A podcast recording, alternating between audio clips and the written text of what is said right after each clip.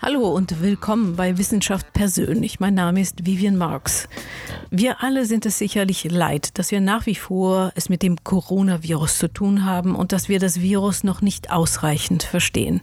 Avinath, Neurovirologe und Gehirnexperte am National Institutes of Health in den USA, er ist hoch motiviert, wenn es darum geht, Covid besser verstehen zu wollen. Yes, me tell you, as um, myself included, and a lot of my colleagues um, are um, very motivated to do something about this disease. So, in a way, you are currently, you know, interviewing me. I'm sitting at home, right? And uh, a lot of us are, and we're all thinking about how are we going to get out of this place? Is the vaccine going to be enough or not? We've been doing this for over a year, so you can imagine that no matter who it is, they are all thinking about what can they do for COVID. Okay, if you're a biochemist, you're thinking about okay, what expertise do I have that I can apply it to? If I'm a musician, what can I do to apply it to it? If I'm a reporter, what can I do? Right? Everybody is doing that. You can imagine you have kids, they're going to ask you, well, you're a researcher, dad. Why don't you do something to figure this out? so our motivation level collectively is extremely high. Das war Dr. Avi Nath. Er ist der klinische Direktor für die Forschung am Institut, das sich mit neurologischen Erkrankungen und Schlaganfällen befasst, dem National Institute for Neurological Disorders and Stroke, am US National Institutes of Health, dem großen Netzwerk von Forschungsinstituten, die sich in den USA der Biomedizin widmen, oder kurz und amerikanisch gesagt NIH, NINDS. Sie werden gleich mehr von Avinath in diesem Podcast hören. Nur kurz zu diesem Podcast im Allgemeinen. In meiner journalistischen Arbeit spreche ich mit Wissenschaftlern und Wissenschaftlerinnen rund um die Welt. Und in diesem Podcast kommt vor, was ich in diesen Gesprächen so erfahre. Es geht um Wissenschaft und um Menschen, die diese Wissenschaft betreiben. Sie finden Artikel von mir im Netz, manchmal in deutschsprachigen Medien, aber in erster Linie schreibe ich derzeit auf Englisch, etwa für Fachzeitschriften im Nature Portfolio. Dort veröffentlichen Labors ihre neuesten Arbeiten und daneben finden sich auch wissenschaftsjournalistische Stücke von mir und andere Kollegen und Kolleginnen. Zurück zu Long Covid. Ich habe mehrere Stücke und Podcasts zum Thema Long Covid veröffentlicht. Long-Covid, das sind die langfristig anhaltenden Folgen einer Infektion mit dem Coronavirus. Heftig wird nach Ursachen geforscht, nach Gründen für diese vielfältigen, langfristigen Symptome. Ich habe bei Nature Methods mehrere Geschichten dazu gemacht und einige Podcasts in meiner Serie Conversations with Scientists. Das finden Sie bei Spotify, Google Podcast, Apple Podcasts und überall, wo Sie Ihre Podcasts bekommen. Und dies ist eine deutschsprachige Version, naja, sagen wir mal eine etwas eingedeutschte Version von einem dieser Podcasts. Wer eine Covid-19-Infektion überlebt hat, kann sich glücklich schätzen, ganz klar. Aber viele Menschen, Schätzungen gehen in die Millionen, erleben etwa vier Wochen nach ihrer ersten Genesung weiterhin eine Vielfalt von Symptomen. Sie sind beispielsweise übermäßig müde oder erschöpft, sie sind schnell außer Atem, haben oft quälende Kopf- oder Muskelschmerzen, haben weniger Geruchs- oder Geschmackssinn. Ihre Lungen, ihre Nieren, ihr Herz haben Schäden davongetragen. Sind die Symptome heftig, ist eine Rückkehr zu einem vertrauten Alltag kaum möglich. Gleich hören Sie mehr dazu, nur kurz, ich produziere diese Podcasts alleine in meinem Wohnzimmer. Ich lasse meine Interviewpartner auf Englisch sprechen und übersetze und fasse zusammen ein wenig, bevor sie sprechen oder nachdem sie gesprochen haben. Avinath erklärt nun einiges zu den Symptomen von Long-Covid im Allgemeinen. Long-Covid hat enorme Konsequenzen, auch wirtschaftlicher Art. Millionen Menschen leiden weltweit an Long-Covid. Das Durchschnittsalter der Betroffenen ist 40. So uh, now talking specifically about the long haul COVID, there is a huge interest. You can see the socioeconomic consequences of that are phenomenal. Right? You have um, millions and millions of people who are probably going to be affected. Well, even if you got rid of the virus today, the average age is 40 of uh, the long haul patients. Yeah. Uh, so they are in the most um, productive phases of their lives. It's not the um, my data. It's and it may not be very accurate data, but you know, data is coming out. But that's what it suggests that around that's the age group around what um, most of these patients are developing. Das Durchschnittsalter der Menschen mit Long-Covid ist 40. Wow. Peter Brodin am Karolinska-Institut in Stockholm sagte mir, dass meistens Männer mit akuten lebensgefährlichen Symptomen kämpfen und an Long-Covid leiden meistens Frauen. Warum? Das weiß man nicht. Rund um die Welt widmeten sich Kliniken Long-Covid und dort wird versucht herauszufinden, was es sich mit diesen Symptomen auf sich hat und wie man sie behandeln kann. Das NIH hat ein Riesenprojekt zu Long-Covid ins Leben gerufen.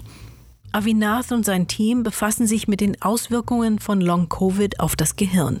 Dazu Avinath. Because they want to make sure you're not missing some other organ involvement, right? I mean, we are focused on the brain, that's our area of expertise. But, you know, the virus affects the lungs, the heart, the kidneys, can affect a number of other things in the acute phase. So a multidisciplinary approach makes a lot of sense. Akut kann die Lunge befallen sein, aber auch Herz oder Nieren. Coronavirus-Infektion ist oft eine Ganzkörperangelegenheit. Klar, in Kliniken versucht das Personal erkrankte Menschen am Leben zu erhalten. Die Behandlung ist bekanntlich schwierig und das gilt auch für Long-Covid. Avinath hat sich bisher mit rund 200 Personen befasst, die an Long-Covid leiden. Sie und etliche andere Personen sollen nun intensiv studiert werden. Long-Covid ist recht unterschiedlich. Manche Long-Covid-Patienten haben Schwierigkeiten, sich zu konzentrieren. Andere haben ein allgemeines Unwohlsein und andere wiederum sind schnell erschöpft. Fangen wir mit der Müdigkeit an. Es ist nicht wie bei Marathonläufern, die sich ausruhen und sich danach besser fühlen. Eine Patientin, die Avinath behandelt hat, ist selbst Kardiologin. Sie hat sich jede Menge Tests unterzogen. Mit ihr scheint körperlich alles in Ordnung zu sein. Sie versuchte, die Treppe zu ihrer Praxis hinaufzulaufen und war so erschöpft, dass sie den ganzen Tag arbeitsunfähig war. Andere Personen haben Symptome von Dysautonomie. Dann finden sich Leute mit Long-Covid, die sich geistig vernebelt fühlen. Sie können sich beispielsweise nicht an Namen von Personen oder Objekten erinnern. Oder aber sie erinnern sich an die Bezeichnungen von Objekten, aber vergessen, wann ein bestimmtes Ereignis stattgefunden hat. Sie können sich etwa nicht daran erinnern, was sie gefrühstückt haben und wissen nicht mehr, ob das heute oder gestern war. Dann gibt es Leute, die zuvor keinerlei psychologischen Probleme hatten, aber nun mit Long-Covid von Selbstmordgedanken geplagt werden. Einem Bauarbeiter am NIH erging es so. Dazu Avinath. So I've talked to at least 200 patients myself, okay, with all these things. And we brought in a number of these patients uh, to NIH study, and we're going to bring in more. And so, roughly speaking, at least the way I look at it, you can divide them into three broad categories. And these are individuals who have, once you've excluded all the end organ damage and you excluded all the patients who had some underlying diabetes or other hypertension or whatever it is, you get rid of all that stuff. Now you're left with a more smaller subpopulation of these long haul patients. You can divide them into three categories. One is the brain fog. Okay. The second is uh, patients who complain of dysautonomia. That means they have autonomic symptoms. Okay. And I'll describe them in just a bit. Okay. And the third patient is the exercise intolerance. So let's start with the exercise intolerance first. So, so the people call it fatigue, but it's not fatigue. It's not like when you run a marathon and you get tired and you relax and you'll get better again. That's not the kind of fatigue they complain of. There, it is exercise intolerance. And an example I'll give you of a cardiologist who was in New York. She got infected and she um, uh, then recovered from it. And then she says that she was um, developed this exercise intolerance. She couldn't even do telemedicine any longer. She says that uh, her uh, her office was the first floor, uh, on the second floor of her um, our apartment and so she has to take a flight of stairs when she gets up there she's so exhausted she has to lie down now for the rest of the day. And because she's a cardiologist, she got all kinds of cardiac workup and pulmonary workup. They can't find anything wrong with her. Yeah. So it's a very strange type of exercise. Now that's an extreme phase of exercise intolerance, but various degrees of it are what these patients are complaining of. Mm. Um, and then the brain fog is an interesting one. So here, patients complain of difficulty finding names. They can't remember names you're trying to think about what's it called, what's it called. I mean, that happens to me once in a while too, but they, but they notice that uh, it's an acute change, right? And they also complain of an interesting type of memory lapse. What it is is that they can remember objects, they cannot remember time. So they will tell you. Cannot remember time. The time of when the event occurred. So they'll let's you ask them, okay, what did you have for breakfast? They'll tell you, well, I ate, you know, this, that, and the other. But I can't remember whether I ate it today or I ate it yesterday or was it a week ago. Yeah. So it's a very bizarre type of a uh, uh, memory loss that they have. And then there are emotional things too, mood disorders that occur. And so I'll give you an example of another person who works in the construction uh, here at NIH. And uh, he recovered from COVID. And then this was an older individual. He had no psychiatric history of any sort, you know, Helen otherwise. And he says all of a sudden he started getting suicidal ideations. He says there's no reason for me to want to kill myself, but I can't control it. So he got scared of himself. He goes and admits himself in the hospital. He was there for a month. Wow. Now he's doing fine after that. Diese Symptome scheinen alle recht unterschiedlich zu sein. Sie alle beeinträchtigen das Gehirn und das zentrale Nervensystem. Avinath sieht da ein Muster. Es sind bestimmte Regionen im Gehirn in Mitleidenschaft gezogen. Und bei Dysautonomie ist das autonome Nervensystem betroffen. Stehen diese Personen auf, müssen sie sich danach schnell widersetzen, weil ihnen schwindlig wird. Sie haben manchmal Magen-Darm-Probleme, etwa Verstopfung oder Durchfall. Er sprach mit einer Patientin, die selbst Neurologin ist. Sie konnte sich nur im Liegen mit Avinath unterhalten. Sonst wurde ihr schwindlig und ihr Blutdruck krachte in sich zusammen. If you look at these syndromes, they are defining very particular areas within the brain. Okay. And uh, so there are certain areas in the brain that are being affected in these individuals, and that's what is causing these kind of symptoms. And then lastly is this category, what I call dysautonomia. And that some people call it POTS syndrome. Most people are, and what it is is that you um, they complain of their heart racing. You know, they can't control it. Um, oftentimes they stand up, they get dizzy, and so their blood pressure falls um, they can also develop um, a difficulty with um, uh, either constipation or they can get uh, diarrhea. Um, and they can get um, tingling in their hands and fingers because the blood vessels constrict. Yeah. So they can get a wide variety of symptoms and autonomic symptoms. And there was one uh, neurologist I talked to. She says that her uh, this disorder was so bad that she has to lie down all the time. And even while she's talking to me, she cannot sit up and talk because when she sits up, she can't think any longer. Her blood pressure falls. I mean, these guys are are living, but they're not really living. They're just barely alive. Long Covid kommt und bleibt. Manchmal geht es Menschen mit Long Covid mit der Zeit besser, sagt Avinath, aber es schwankt sehr von einer Person zur nächsten. Aber die Aussicht, dass das von alleine besser werden kann, ist natürlich beruhigend. So, and I've talked to a lot of people now. In, after the first phase, a month later, they were developing all these symptoms. I followed up with them, and some are getting better. Okay, not everybody has gotten better, uh, but um, you know, more and more time lapses, more and more people do spontaneously get uh, keep getting better to some degree. So that is certainly there. Now, do they get better to the degree where they can now resume their normal activities and stuff? That varies from individual to individual. Um, but um, yes, there is a little bit of hope in that regard. Manche Personen berichten, es gehe ihnen nach einer Impfung besser. Das, sagt Avinath, kennt man auch bei anderen Erkrankungen. Leider hält diese Besserung zumeist nicht lange an.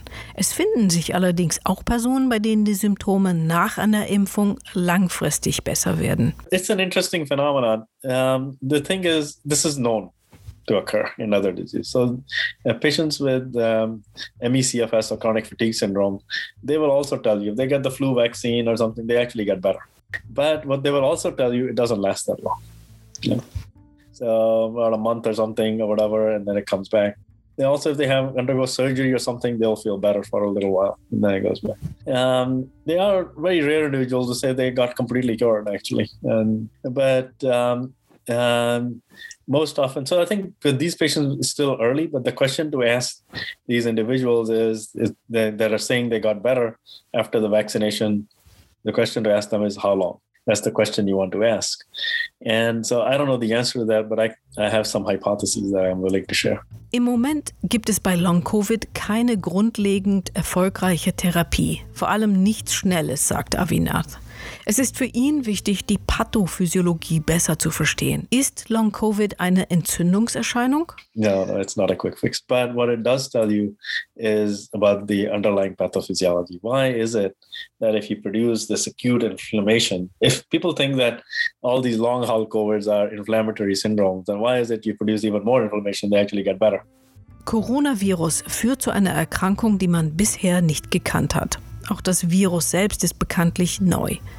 Was bleibt, nachdem die Infektion vorbei ist? Ist das Immunsystem überstimuliert oder ist womöglich das Virus noch im Körper? But we know here the virus comes first, right? I mean, the, you never have the virus, you never have the long haul. So the virus did something to initiate the process. Now the virus may be gone, but the music lingers on, right? And so, but what is lingering? Is it the immune system that's lingering or is it parts of the virus that are lingering? Avinath studiert seit langem Viren und virale Erkrankungen. In manchen Fällen sind die postviralen Symptome darauf zurückzuführen, dass das Immunsystem noch überreizt reagiert. Bei Denguefieber zum Beispiel. Er kann sich an einen Patienten erinnern, bei dem er und seine Kollegen nicht wussten, was ihm fehlt. Nach einer Infektion schien sein Immunsystem überreizt zu sein. Man dachte, er hatte vielleicht multiple Sklerose, erhielt jede Menge Medikamente, um die Symptome zu lindern, über Jahre. Leider verstarb der Patient. Bei der Autopsie fand man Dengue-Virus überall in seinem Körper. Auch bei Masern sind solche Fälle bekannt. Avinath. My career has been spent studying viruses, studying restricted viral replication, persistent viruses. And we've shown in many different diseases where people think that these are all immune mediated. And you look hard enough, you actually find the virus was missed uh, in these patients. One was a patient with dengue. And this patient was thought to have some immune mediated phenomenon, treated for years with that probably had multiple sclerosis. We gave him all kinds of immune suppressive drugs, more and more powerful. Ultimately, the patient died. Okay. Then we looked at the brain there at time of autopsy, and we actually found there was dengue virus all over the place. And uh, and this patient had been we, people had looked at his spinal fluid for PCR for all kinds of arboviruses, including they never found anything. Okay. They, but the thing is, and that phenomenon is also known in measles. Measles is a classical one. Viren haben so ihre tückische Art und können sich auf eigenartige Weise manchmal fortpflanzen. Es hängt damit zusammen, dass Viren sich immer weiterentwickeln, um zu überleben. Sie verändern sich. Viren können sich mit anderen Viren zusammentun. Avinath erklärt, wie das vonstatten geht. In manchen Kindern, die Masern hatten, entsteht eine zweite Infektion. Das kann einige Monate später passieren oder aber auch Jahre danach. Das Kind entwickelt neurologische Symptome und stirbt. Zwar sagen Tests, der Körper des Kindes sei angeblich virenfrei. Nach dem Tod bei einer Autopsie findet man jede Menge Viren im Gehirn dieser Kinder. Diese zweite Infektion nach Masern nennt sich subakute skleroisierende Panenzephalitis. Wenn man sich das genauer ansieht, ist mit dem Virus Folgendes passiert, sagt Avinath. Es fanden zwei Mutationen, zwei Veränderungen statt und die Viren sind in die Lage versetzt worden, mit anderen Viren fusionieren zu können. Normalerweise müssen Viren Zellen erst infizieren und sich darin vermehren. Aber es scheint, dass sich diese Veränderungen so auswirken. Die Mutationen ermöglichen, dass die Viren ohne diese Zwischenstation von einer Gehirnzelle in die andere wandern können. Ziemlich unheimlich und clever, aber eben unheimlich. The virus in the brain is not a uh, is mutated. Okay. Mutated to whereby it doesn't form a complete viral particle. It is restricted viral replication. It can form some rna it'll form some proteins and even has the ability to go from cell to cell but it won't come outside the cell. So there's a disease called uh, sspe or subacute sclerosing panencephalitis okay.